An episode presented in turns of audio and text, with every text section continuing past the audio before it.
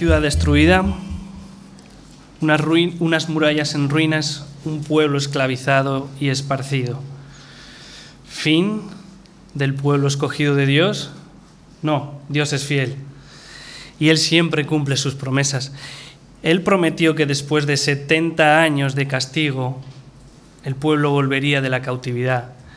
Lo profetizó Jeremías, en Jeremías 29:10 dijo, porque así dijo Yahvé, cuando en Babilonia se cumplan los 70 años, yo os visitaré y despertaré sobre vosotros mi buena palabra para que para haceros volver a este lugar. Y Dios siempre cumple sus promesas. Movió el espíritu de gobernantes persas que ahora reinaban en Oriente para permitir que el pueblo judío volviese a Jerusalén y así poder continuar con su gran obra de redención, la venida del Mesías. El libro de Esdras, recordad que en principio era un solo libro, Esdras y Nehemías. Esdras sería la primera parte, la segunda Nehemías. En la primera parte, en el libro de Esdras, vemos dos olas de exiliados que vuelven a Jerusalén. La primera, una ola de exiliados que viene de la mano de Zorobabel, un gobernante. La segunda ola sería de mano de Esdras, un sacerdote. Y no fue fácil, sufrieron mucha oposición. El enemigo siempre es persistente, pero gloria al Señor, consiguieron levantar el templo y reanudaron la adoración al Señor. Para entrar en contexto, lo que el libro de Nehemías nos va a enseñar ocurre unos 70, 90 años después del primer regreso de mano de Zorobabel. Y en nuestras Biblias parece que es un pequeño momento, pero no fue fácil y tardó un poquito de tiempo. Pero lo que podemos ver comenzando, y ya lo recordamos y lo vimos y lo hemos estado viendo, es la soberanía de Dios. Y es que es asombroso cómo el Señor está al control de cada evento que sucede en todo el universo. Eventos que son aparentemente eh, eh, sencillos o pequeños, como pueden ser que aquel día y aquella hora te encontraste con aquella persona y esa persona te habló de Cristo y te trajo vida eterna bueno, Dios estaba al control de ese aparentemente pequeño evento, pero también Dios está al control de los eventos más grandes que son imperios que caen, imperios que vuelven a nacer, o reyes que caen y reyes que vuelven a sustituirlos. Hoy comenzamos a ver cómo el Señor continuó su obra, ordenada antes de la fundación del mundo, a través de un hombre. Hoy veremos cómo era Nehemías. Y así entenderemos por qué Dios escogió, cómo lo escogió y por qué lo escogió como instrumento para hacer cumplir su plan. Que el propósito, que el propósito de hoy sea que al ver este tipo de personas que usa Dios en las escrituras, nosotros los veamos y nosotros, y yo espero que queramos ser también instrumentos del Señor, al verlos, queramos también nosotros y busquemos nosotros ser como ellos. Amén. Bueno, vamos a leer el primer capítulo de Nehemías. Palabra de Nehemías, hijo de Acalías. Aconteció en el mes de Quisleu, en el año 20, estando yo en Susa, capital del reino, que vino Ananí, uno de mis hermanos, con algunos varones de Judá, y les pregunté por los judíos que habían escapado que habían quedado de la cautividad y por Jerusalén. Y me dijeron, el remanente, los que quedaron de la cautividad allí en la provincia, están en gran mal y afrenta. Y el muro de Jerusalén derribado y sus puertas quemadas a fuego. Cuando oí estas palabras me senté y lloré, e hice duelo por algunos días, y ayuné y lloré delante del Dios de los cielos. Y dije, te ruego, Jehová, Dios de los cielos, fuerte, grande y temible, que guarda el pacto y la misericordia a los que le aman y guardan sus mandamientos, esté ahora atento tu oído y abiertos tus ojos para oír la oración de tu siervo que hago ahora delante de ti día y noche, por los hijos de Israel, tus siervos. Y confieso los pecados de los hijos de Israel que hemos cometido contra ti. Sí, yo y la casa de mi padre hemos pecado. En extremo nos hemos corrompido contra ti y no hemos, no hemos guardado los mandamientos, estatutos y preceptos que diste a Moisés tu siervo. Acuérdate ahora de la palabra que diste a, Moisés tu siervo, diciendo, si vosotros pecareis, yo os dispersaré por los pueblos. Pero si os volviereis a mí y guardareis mis mandamientos y los pusiereis por obra, aunque vuestra dispersión fuese fuere hasta el extremo de los cielos, de allí os recogeré y os traeré al lugar que escogí para hacer allí habitar mi nombre. Ellos pues son tus siervos y tu pueblo, los cuales redimiste, redimiste con tu gran poder y con tu mano poderosa. Te ruego, oh Yahvé, esté ahora atento tu oído a la oración de tu siervo y a la oración de tus siervos, quienes desean reverenciar tu nombre concede ahora buen éxito a tu siervo y dale gracia delante de aquel varón, porque yo servía de copero al rey. Siervo de Dios, copero del rey, las características de un verdadero hombre de Dios. Y vamos a dividir en seis partes el mensaje. Primera parte, se preocupa por sus hermanos versículos del 1 al 3. Segunda parte, se preocupa por el avance de la obra de Dios, también versículos 1 al 3. Tercera parte, es un hombre de oración, versículo 4. Cuarta parte, conoce quién es Dios y quién es Él, versículos de 5 a 10. Quinta parte, es un hombre de fe, versículos del 8 al 10. Y sexta parte, conoce bien sus prioridades, versículo 11. Comenzamos viendo las características de un hombre piadoso que nos muestra el Señor a través de Nehemías. Y la primera es que se preocupa por sus hermanos. Dice Nehemías que pregunté por los judíos que habían escapado y que habían quedado de la cautividad. Jóvenes, no siempre ha existido Telegram, ni los correos electrónicos, ni WhatsApp. Es más, yo tampoco soy tan mayor, pero es que a veces, hace tiempo, tampoco tenían teléfono en los hogares. Entonces, aquellos que querían saber de noticias sobre sus seres queridos, tenían que esperar a que alguien se las contara o que recibiesen alguna carta. A veces tardaba semanas, incluso meses, y la espera se hacía muy larga. Bueno, no sabemos cuánto tiempo esperó Nehemías, pero por fin por fin llegaron noticias. Noticias de cómo se encontraban sus hermanos, los que habían regresado a Jerusalén. Lo más probable, seguramente, es que Ananí era un hermano de sangre del propio Nehemías y, junto con un grupo de personas volvían de traer noticias de lo que estaba sucediendo en Jerusalén. Y las noticias no eran buenas, porque el pueblo de Dios estaba en gran mal y estaban en gran afrenta. Estaban sufriendo mucha vergüenza. El templo había sido reconstruido, pero los muros aún estaban derruidos y las puertas estaban quemadas. Para que nos hagamos una idea, piensa en el barrio más conflictivo de tu ciudad y piensa ahora que vivieses todo el día con la puerta de tu casa abierta. Bueno, ¿quién podría dormir tranquilo así, no? Bueno, los hermanos de Jerusalén estaban en esa situación. En cualquier momento podían entrar grupos armados y echar abajo todo el fruto del trabajo que ellos habían hecho, o incluso, peor aún, podían entrar y destruir el templo. Entonces vemos esta empatía, este saber poner lugar, saber ponerse en lugar de nuestros hermanos, por muy lejos que estén, como una característica del hombre piadoso. Cuando digo hombre, mujeres, también es para vosotras, ¿vale? Esa preocupación por aquellos que son parte del pueblo escogido de Dios es una marca del verdadero creyente. Fijaros lo que nos dice el apóstol Juan.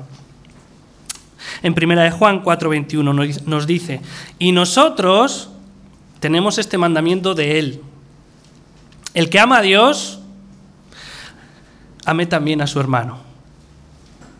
Si amas a Dios, debes amar también a tu hermano. No podemos decir, bueno, yo amo a Dios, pero sabes que yo no voy a la iglesia porque es que eso está lleno de gente rara e hipócrita. No, el apóstol Juan dice que no, dice que si amas a Dios, también debes hablar a tus hermanos. ¿Y amar al hermano qué es?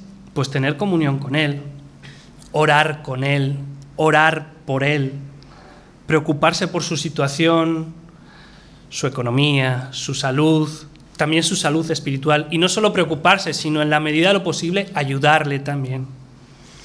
No debe haber indiferencia si un verdadero hermano está pasando un mal momento, al ser nosotros la iglesia, la iglesia de Cristo, como un cuerpo, nosotros también sentiremos malestar si un hermano está en esa situación. Y al revés, si un hermano está en gozo porque tuvo un bebé o cumplió un año más de vida o tal vez encontró trabajo, nosotros como su cuerpo, como el cuerpo de Cristo, también nos alegraremos con él. Dice el apóstol Pablo que de manera que si un miembro padece, todos los miembros se duelen con él, y si un, miembro recibe honra, todos los miembros con él se gozan. Primera de Corintios 12, 26. Esa es la primera característica que, característica que vemos en Nehemías. Se preocupa por sus hermanos. Pero también en el versículo 1.3 vemos la segunda característica de un hombre piadoso. Y es que también se preocupa por el avance de la obra de Dios. Dice Nehemías que no solo preguntó por los habitantes de Jerusalén, fijaros bien, sus hermanos, sino que además lo hizo por la propia ciudad. En el capítulo 4 de Esdras en casa podéis leerlo y sería bueno para entrar en contexto también del libro de Nehemías. En el capítulo 4 de Esdras podemos ver cómo cuando los enemigos de Israel supieron que progresaba la reedificación de la ciudad y que los muros estaban siendo levantados, ¿qué pasó? Pues los enemigos pusieron grandísima oposición y pusieron todo su empeño para detener la obra y lo consiguieron por un tiempo. Nehemías sabía esto que para que la promesa de redención de Dios, la venida del Mesías, se cumpliera, la nación debía restaurarse por completo. Y aunque el templo estaba en pie, la ciudad estaba en ruinas. Y eso, hermanos, no era lo que Dios había pactado. Entonces, un siervo de Dios, si algo le debe impulsar, si algo debe desear, si algo debe mm, anhelar, es el avance del plan de redención y la santificación de su iglesia. Hermanos, Dios ha decidido cuándo y a quién va a salvar. Ahí no tenemos parte.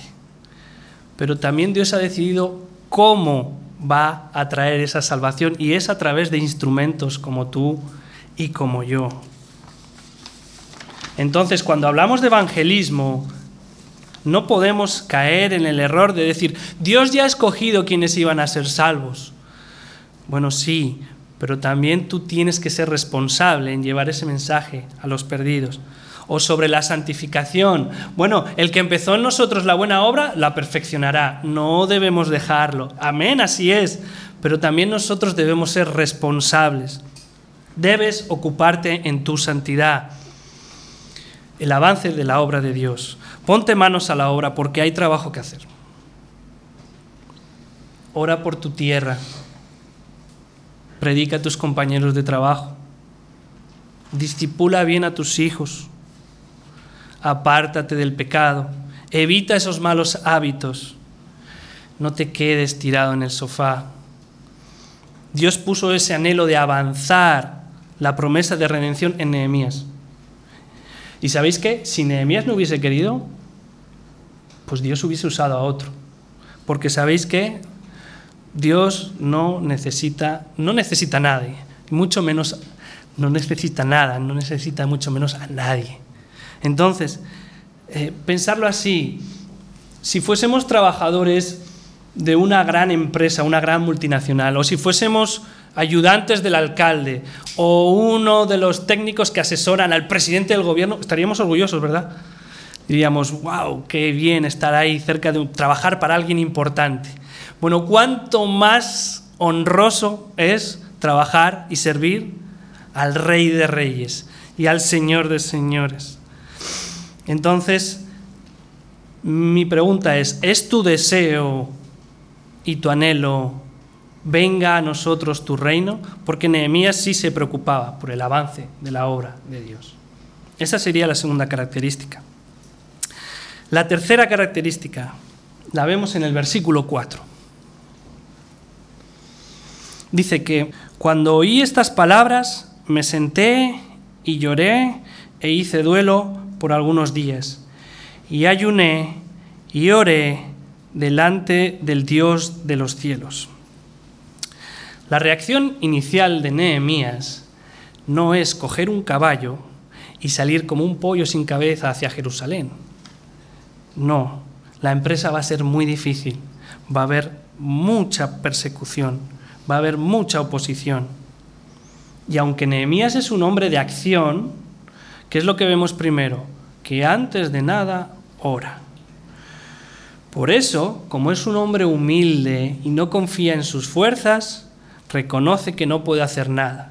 Y por eso hace duelo por algunos días, ayuna y ora. Alguien dijo una vez, la persona orgullosa es una persona de poca oración. Nehemías, como soldado de Yahvé, no es orgulloso. Por eso, antes de nada, él ora. Y podemos verlo por todo el capítulo. Y también por todo el libro. Porque a veces le vemos orando solo, pero también ora con sus compañeros, con sus hermanos. Lo podemos ver orando largas oraciones durante días o oraciones cortas y breves durante periodos específicos. Fijaros bien cómo el Señor quiere mostrarnos que un siervo que Él usa es un hombre de oración o una mujer. Siete de los once versículos del primer capítulo, o sea, casi el 70% del primer capítulo es una oración. Y si os fijáis, siete de los trece capítulos de todo el libro vemos a Nehemías orando. El Señor quiere enseñarnos que un siervo de Dios es un siervo que ora. Y también podemos ver, y el Señor nos está mostrando, la salud espiritual y el corazón de una persona a través de su oración. Porque dice, lloré, ayuné, hice duelo, y lo leemos y a veces lo leemos de pasada y dice, ah, lloré, lloré. Pero lo que tenemos que ver es qué es lo que está sucediendo ahí, cómo está orando él. Porque lo leemos y él vemos que está derramando su corazón, él lo está dando todo. Una vez dijo un hombre, no dejes de orar hasta que hayas sentido la presencia del Señor. Este hombre, este siervo, este hombre piadoso, lo da todo. Y también cuánto tiempo ora lo podemos ver ahí, porque dice que lo hizo por algunos días. Porque sabéis que el hombre de Dios no desmaya, sino que no se cansa, persevera. Como aquella viuda de la parábola que nos habló, Jesús, esa, esa parábola que nos hablaba de una viuda que iba donde un juez que encima era injusto, pero era persistente, pesada, iba, iba, iba y de continuo le pedía justicia. ¿Y qué es lo que nos dice Jesucristo? Que miremos a esa viuda y que aprendamos qué? Pues que aprendamos a ser así en la oración, persistentes. Él nos dice en Lucas 18, 7, fijaros la recompensa de aquella viuda, a orar sin cesar. Dice Jesús, ¿y acaso Dios no hará justicia a sus escogidos? Que claman de día y de noche es una pregunta retórica. Lo que está diciendo es claro que va a hacer justicia a sus escogidos que claman de día y de noche. Y encima dice, ¿y se tardará en responderles? Lucas 18, 7. ¿Cómo es una persona entregada al Señor? Bueno, ¿tú quieres saber cómo es una persona entregada al Señor? Observa su oración. Si su oración se centra solo en Él o en sus deseos materiales, no digo que sea malo, hay que pedir por el pan de cada día pero solo en eso nuestra oración no se puede centrar. No es el caso de Nehemías. Si su oración es como un trámite, fría, le cuesta, también podemos ver si es una persona entregada a Dios. Tampoco es el caso de Nehemías. Ahí vemos cómo es un hombre de Dios, en cómo ora. Y, hermanos, sin un hábito de oración, difícilmente una persona verá crecer su salud espiritual. Voy a repetir eso. Sin un hábito de oración, difícilmente una persona verá que crece espiritualmente. Y hermanos, debemos, debemos orar a solas, pero también debemos orar con, entre nosotros, con los demás hermanos. Y también es una cosa, a todos nos cuesta orar. Y el que no, no sé si está siendo sincero. ¿Por qué? Porque la carne siempre va a encontrar alguna excusa, siempre. ¿Para qué? Para quitarnos ese hábito tan saludable. Siempre va a haber alguna excusa. Por eso nosotros necesitamos ejercitarnos y coger una rutina. Hay mucha gente que le gusta ir a correr, pero ¿qué pasa? Uno está muy a gustito en casa y ¡ay, qué frío! y no a sudar. Entonces, ¿qué hacen? Quedan con otros corredores para que en grupo se comprometan y así tomen la iniciativa de ir a correr todos juntos. Si te cuesta orar, hermano, hermana, un consejo. Toma el compromiso de orar con tus hermanos en esos grupos de oración que tenemos, de mujeres y el de hombres, para comprometerte y orar junto a ellos en los grupos de la iglesia y, si no, y no faltes a esa reunión. ¿Y sabes qué? Que verás que ese compromiso se vuelve en una sana, en una sana rutina para el espíritu. Bueno, es un hombre que ora. Cuarta característica de un hombre de Dios. Y aquí ya entramos con la teología de Nehemías. Él sabe, un hombre de Dios, sabe quién es Dios o conoce quién es Dios y conoce quién es Él mismo. Versículos del 5 al 10. Fijaros bien. Dice, te ruego, Yahvé, Dios de los cielos, fuerte, grande y temible. Vamos a dividir la teología de Nehemías en dos partes. La primera parte va a ser quién es Dios para Nehemías. Observemos su oración, comprendamos su teología. ¿Quién es Dios para Nehemías? Bueno, lo que primero que nos dice es que es Dios de los cielos, Dios fuerte, Dios grande y temible. Y yo creo que con eso de Dios de los cielos, muy poca gente puede estar en contra de eso, aún incluso de otras religiones. Dios fuerte, incluso el incrédulo, incrédulo o gente de otra religión puede pensar, bueno, Dios es fuerte y grande también. Pero temible, ahí ya entramos en otro terreno. Pero para Nehemías es el Dios temible también. ¿Temible por qué? Porque para Nehemías Dios no es su diosito. No, no soporto oír eso. Tampoco es como un genio de la lámpara que está disponible para él a su servicio siempre que él quiera. Para Nehemías Dios tampoco es un complemento más para su vida. Hoy me interesa, hoy no, hoy lo uso, hoy no, hoy lo busco, hoy no. No. Para Nehemías Dios es el Dios santo, el Dios justo y el Dios temible que, por ejemplo, acabó con toda la humanidad en el diluvio, menos ocho personas. Es el Dios temible también que destruyó las ciudades de Sodoma y Gomorra. Mató a todos los habitantes de Sodoma y Gomorra es el que mató a los primogénitos de Egipto, también el Dios temible. Y tú puedes pensar, oh, pero eso era en el Antiguo Testamento, en el Nuevo Testamento es el Dios de gracia. Bueno, pregúntaselo a Ananías y a Safira. Dios los mató también.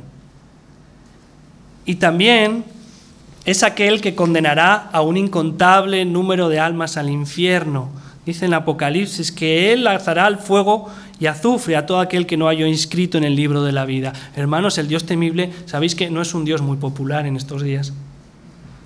Porque un Dios santo y justo en estos días no se predica. Pero sabéis que es el Dios de las Escrituras. Y la tarea de todo siervo, todo siervo y todos los que queremos servir, es mostrarle al mundo lo que este libro dice, sin alterarlo. Les guste o no les guste.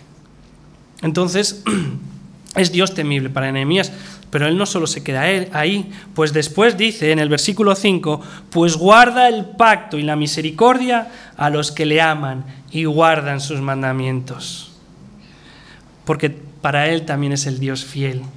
Ese que si tu fe y, y si tu amor por Jesucristo, que es Dios hecho carne, si tu amor y tu fe por Dios hecho carne, Jesucristo, es real, pero el Jesucristo de la Biblia, no el que suelen inventarse por ahí, el Jesucristo de la Biblia. Si tu amor y tu fe es real, si es así, Él es fiel. Dios es fiel y cumplirá su pacto y hallarás misericordia y gracia. Y además esa fe hará que por amor a Él quieras vivir guardando sus mandamientos, por amor, no como una carga, sino como algo agradable a ti. Y fijaos que yo no he dicho que vuestro amor, o nuestro amor, perdón, de, por Jesucristo tiene que ser un amor perfecto, o que nuestra fe sea perfecta. Y no lo he dicho porque no puede ser así. Y Dios lo sabe. No, de lo que estamos hablando es de una fe, un amor real, no fingido, entregado, una fe y un amor que transformará tu vida por completo. Bueno, hermanos, si eso es una realidad en tu vida, Él guardará el pacto, como dice aquí, y heredarás el más precioso de los trofeos, disfrutar junto a nuestro Señor por la eternidad. Ese es el Dios de Nehemías, ese es el Dios de las Escrituras y ese es nuestro Dios. También podemos ver en la teología de Nehemías, la segunda parte, quién es Nehemías para el propio Nehemías. Primero hemos visto quién es Dios para Nehemías, ahora vamos a ver quién es Él mismo para Nehemías. Porque un siervo de Dios tiene que saber quién es Él delante de Dios. ¿Y qué dice? Dice que confieso los pecados de los hijos de Israel que hemos cometido contra ti. No dice que han cometido contra ti, dice hemos cometido contra ti. ¿Por qué? Porque como conoce quién es Dios, conoce quién es Él mismo. Y así en su oración vemos también este sentimiento, este peso por el pecado, esa sensibilidad al pecado que el hombre piadoso debe que tener. Y siempre es así y lo podemos ver a través de la Biblia. Varios ejemplos. El primero en Isaías. Isaías, vamos a ver tres ejemplos de hombres que tuvieron un encuentro con la santidad de Dios. Isaías, Muchos conocemos la reacción de Isaías ante el encuentro de la santidad de Dios. Dice, ay de mí, que soy muerto porque soy, soy hombre inmundo de labios. Isaías el profeta, no cualquiera. Soy hombre inmundo de labios y habitando en, medio de pueblo que tiene labios inmundos, han visto mis ojos al rey, ya ve los ejércitos. Reacción de Isaías, soy un gusano. Reacción de Job, que también tuvo un encuentro con la santidad de Dios. Pues de oídas te había oído, mas ahora mis ojos te ven. Reacción, por tanto me aborrezco y me arrepiento en polvo y ceniza. Lo tuvo claro quién era él. Job 42, del 5 al 6. O el apóstol Pablo, un hombre que también tuvo un encuentro con la santidad de Dios. ¿Qué es? ¿Cómo, cómo se ve el apóstol Pablo? El apóstol Pablo, miserable de mí, ¿quién me librará de este cuerpo de muerte? Bueno, la teología de estos hombres sobre su condición delante de Dios es bastante clara. Eso es un rasgo de la característica, eso es una característica del hombre de Dios. Quisiera hacer una analogía con esto, tal vez para los más jóvenes, porque a veces no entendemos que contra más conoces a Dios, más pecador te ves. Vamos a pensar en un, un minero. Los mineros trabajan en lo más profundo de la montaña. Ellos están en completa oscuridad, pero ellos también se ensucian mucho. El minero, mientras está en lo más profundo de la montaña, no es consciente de lo sucio que está. ¿Cuándo es que él se va a dar cuenta de que está negro? A medida que va saliendo de la montaña y va hacia la luz, él cada vez va a ver más claramente lo, sucio que está. Bueno, así es el hombre que se acerca a Dios. Contra más cerca de la luz, más oscuro veo mi corazón. Gracias al Señor por su Espíritu que nos limpia cada día. Vamos con la quinta característica. También es un hombre de fe. Versículos del 8 al 10. Acuérdate ahora, dice, porque como conoce la palabra, también conoce a Dios y por lo tanto conoce sus promesas. Hermano, si no lees tu Biblia, nunca conocerás a Dios y por lo tanto no sabrás lo que tiene preparado para ti. Y cuando camines por el desierto, que llegará ese caminar por el desierto algún día, vas a desfallecer. Pero si yo sé que tengo una promesa, que detrás de esa, de esa duna hay un oasis, aunque yo no lo vea, me mantendré firme en mi camino. Por eso es tan importante conocer las promesas de Dios y por eso es tan importante tener fe en esas promesas de Dios. Dice Nehemías en el versículo 8, acuérdate ahora. ¿Y por qué se lo dice a Dios? ¿Acaso Dios tiene lagunas? ¿Acaso Dios tiene problemas de memoria? Bueno, no, Dios conoce todas las cosas. Lo que está diciendo Nehemías es, tú lo prometiste y yo sé que cumples tus promesas. Y después dice, os traeré al lugar que escogí para hacer habitar allí mi nombre. Versículo 9. ¿Qué es eso? Es la promesa que hace mil años que estaba haciendo antes de que le, antes de que eh, mil años antes, es una promesa que le dio Dios a Moisés. Y lo podemos ver en nuestras Biblias. Vamos a ir a Deuteronomio capítulo 30 y vamos a leer del 1 al 5. Recordar, Nehemías está echando mano de una promesa de hace mil años. Sucederá que cuando hubieren venido sobre ti todas estas cosas, la bendición y la maldición que he puesto delante de ti, y te arrepintieres en medio de todas las naciones a donde te hubiera arrojado Yahvé tu Dios, y te convirtieres a Yahvé tu Dios y obedecieres a su voz, conforme a todo lo que yo te mando hoy, tú y tus hijos con todo tu corazón y con toda tu alma, entonces Yahvé hará volver a tus cautivos y tendrá misericordia de ti y volverá a recogerte de entre todos los pueblos a donde te hubiera esparcido Yahvé tu Dios.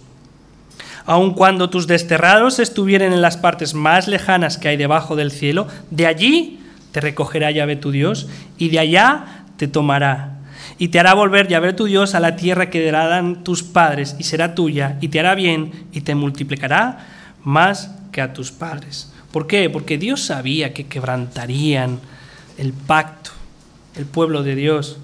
Y aunque esperó siglos pacientemente, al final cumplió su promesa y los desterró de su tierra debido a su, desobediencia y rebeldía. Pero Dios fue mucho más allá en el tiempo y también prometió que después los traería de vuelta y los restauraría. Y aquí tenemos a Nehemías, que conoce las promesas de Dios, orando, Señor, tú lo has prometido y tú siempre cumples tus promesas. ¿Por qué? Porque los hombres de fe, característica que estamos viendo en Nehemías, no están todo el día cuestionando ni cómo, ni cuándo Dios cumple sus promesas ejemplos. Noé no ha visto llover en su vida y sin embargo cree a Dios que va a haber un diluvio universal. Y él no está cuestionándose, oye, ¿cómo es que vas a traer un diluvio si nunca ha llovido? No, él obedece y cree a la promesa de Dios. Abraham, aunque Dios le pidió a Abraham sacrificar a Isaac, Abraham no dijo, pero si es el hijo de la promesa, ¿cómo vas a hacer? No, él creyó la promesa de Dios. Él creyó por fe. Y aunque las murallas de Jericó, y ninguna muralla del mundo, tú les puedes dar las vueltas que quieras a una muralla. Normalmente no caen. Y tú no te pones, pero ¿cómo, voy a, ¿cómo van a caer unas murallas si yo le doy vueltas? No es así lo que hace Josué. Obedece y cree a la promesa de Dios. Aunque 300 hombres armados con antorchas y con vasijas, no derrotarían ni a un rebaño de ovejas. Gedeón cree que Dios le va a dar una victoria contra un ejército innumerable y no anda cuestionándose cómo lo hará ni cuándo lo hará. Y aunque el ladrón de la cruz lo que está viendo al lado suyo es prácticamente un cadáver sangrando, clavado una cruz, me encanta la, fe de ese hombre. Porque lo que está viendo no tiene nada que ver con lo que le ha prometido. Confía en que Él es el Rey de Reyes y que vendrá a reinar y le va a salvar. Y Él no está cuestionándose, oye, ¿y cómo lo vas a hacer si estás clavado en una cruz? No. Los hombres de fe, como Ezequiel, lo que hacen es decir, mira Señor, yo no sé cómo. ni cuándo, pero Señor, tú sabes. Y Nehemías lo que dice es, Señor, tú lo has prometido y tú lo vas a cumplir. Son hombres de fe. Sexta característica y última, los hombres piadosos y mujeres piadosas conocen bien sus prioridades. Versículo 11. Porque yo servía de copero al rey. Lo que un copero hacía era escoger el vino que iba a tomar el rey y también probarlo por si estaba envenenado. Era un puesto de trabajo de funcionario bastante responsable, de mucha confianza para el rey y de mucha influencia dentro de la corte real. ¿Qué podemos ver al poner Dios a Nehemías sirviendo como copero? Pues vemos la soberanía de Dios. Otra vez, durante toda la Biblia, durante todo el libro, vemos como Dios, al igual que hizo con Mardoqueo, con Esther, con Daniel, con José, puso a gente de su pueblo cerca de gobernantes gentiles para llevar a cabo su plan. Y Nehemías tenía acceso constante y la confianza del rey. El Señor le despejó el camino. Pero también vemos la responsabilidad humana y eso es lo que me gusta de Nehemías. ¿Sabéis por qué? Porque él no piensa así. Oh, la bendición de Dios me ha dado este puesto de trabajo tan bueno oye, mira, yo aquí tengo prestigio, tengo dinero, tengo buena comida, puedo probar buen vino. Ay, es una pena lo de mis hermanos allá tan lejos, pero bueno, el Señor los guardará. Nehemías no piensa así. Él no piensa así, no, a él le importa poco su comodidad. Lo que a este hombre le preocupa no es si perderá su puesto de trabajo o como dicen las noticias, vendrán los griegos a derrotar el imperio persa. No, lo que este hombre desea y por lo que llora, ayuna y ora es porque desea reverenciar tu nombre. Su mente no deja de estar en la restauración de Jerusalén, de Israel y del cumplimiento del pacto de un Dios que es digno de ser exaltado. Y si hace falta, su comodidad se pondrá a prueba. Y si hace falta, arriesgará su estatus y si hace falta, arriesgará su vida, si hace falta, porque lo veremos más adelante en el libro. No le importa si deja de estar cómodo, un hombre piadoso no le importa si, está, si deja de estar cómodo en el palacio del rey. De hecho, hermanos, lo que debería preocuparnos es estar cómodos en el palacio del rey. Dice después, otra vez, porque yo servía de copero ¿Qué es lo que está diciendo ahí? Dice, porque yo fui puesto por Dios ahí con un propósito. Y ese propósito no era vivir como un funcionario real. Ese propósito no era disfrutar de los banquetes del rey. Ese propósito no era catar los mejores vinos del reino, ni tener a mi familia colmada con bienes materiales. Ese no era el propósito de ser copero del rey. Nehemías dice, yo fui puesto en ese lugar, en ese momento, para hacer la soberana voluntad de Dios. Y así darle la gloria a Él que es digno. ¿Y qué aprendemos? No te relajes. Hombres como David o Salomón cayeron cuando su vida ya era estable. No te acomodes. Tienes familia, trabajo, casa. Bien, gloria a Dios, pero cuidado, cuidado. No te acomodes, no te distraigas, no te duermas. ¿O acaso crees que Cristo murió por personas para que luego éstas estén todo el día viendo Netflix? La vida cristiana es una vida de entrega y servicio a tu esposa, a tus hijos, a tu esposo, a la iglesia, a los perdidos. ¿Y sabéis qué? Eso a menudo va a hacer que nuestra comodidad sea sacudida. Conclusión. El libro de Nehemías comienza mostrándonos el carácter de un verdadero hombre de Dios. Pero ¿sabéis qué? Es Cristo Jesús nuestro verdadero ejemplo de carácter. Nos hemos fijado en Nehemías porque en Nehemías podemos ver el carácter de Cristo. Pero pensad en esto, en todas las características que hemos visto. Cristo ¿Se preocupó por su pueblo? Se preocupó hasta el punto que se hizo hombre y se humilló. ¿Se preocupó también por el plan de redención? Claro, por eso vino a este mundo. ¿Fue un hombre de oración? Constantemente nos enseñó a orar. ¿Conoce quién es el Padre? Mejor que nadie. ¿Y conoce quiénes somos nosotros? Totalmente. Nos enseñó a tener fe. Y siempre tuvo claro qué vino a hacer aquí. No a ser servido, sino a servir y a dar su vida por el pecado de muchos. Entonces, Él es nuestro ejemplo. Pero ¿sabéis que haríamos bien en ver a aquellos que, como dice Pablo, siguen de cerca a Jesucristo? Porque lo siguen de cerca. Dice en 1 Corintios 11.1, sed imitadores de mí. El apóstol Pablo dice, sed imitadores de mí. ¿Por qué? Así como yo soy de Cristo. Él es nuestro verdadero carácter a seguir. Pero también, sobre todo, es hermoso ver cómo el Señor siempre está al control de toda la situación, por difícil que parezca, y que siempre cuida de su pueblo. Y Él siempre cumplirá sus promesas, aunque a veces da la sensación de que se tarde. Amén.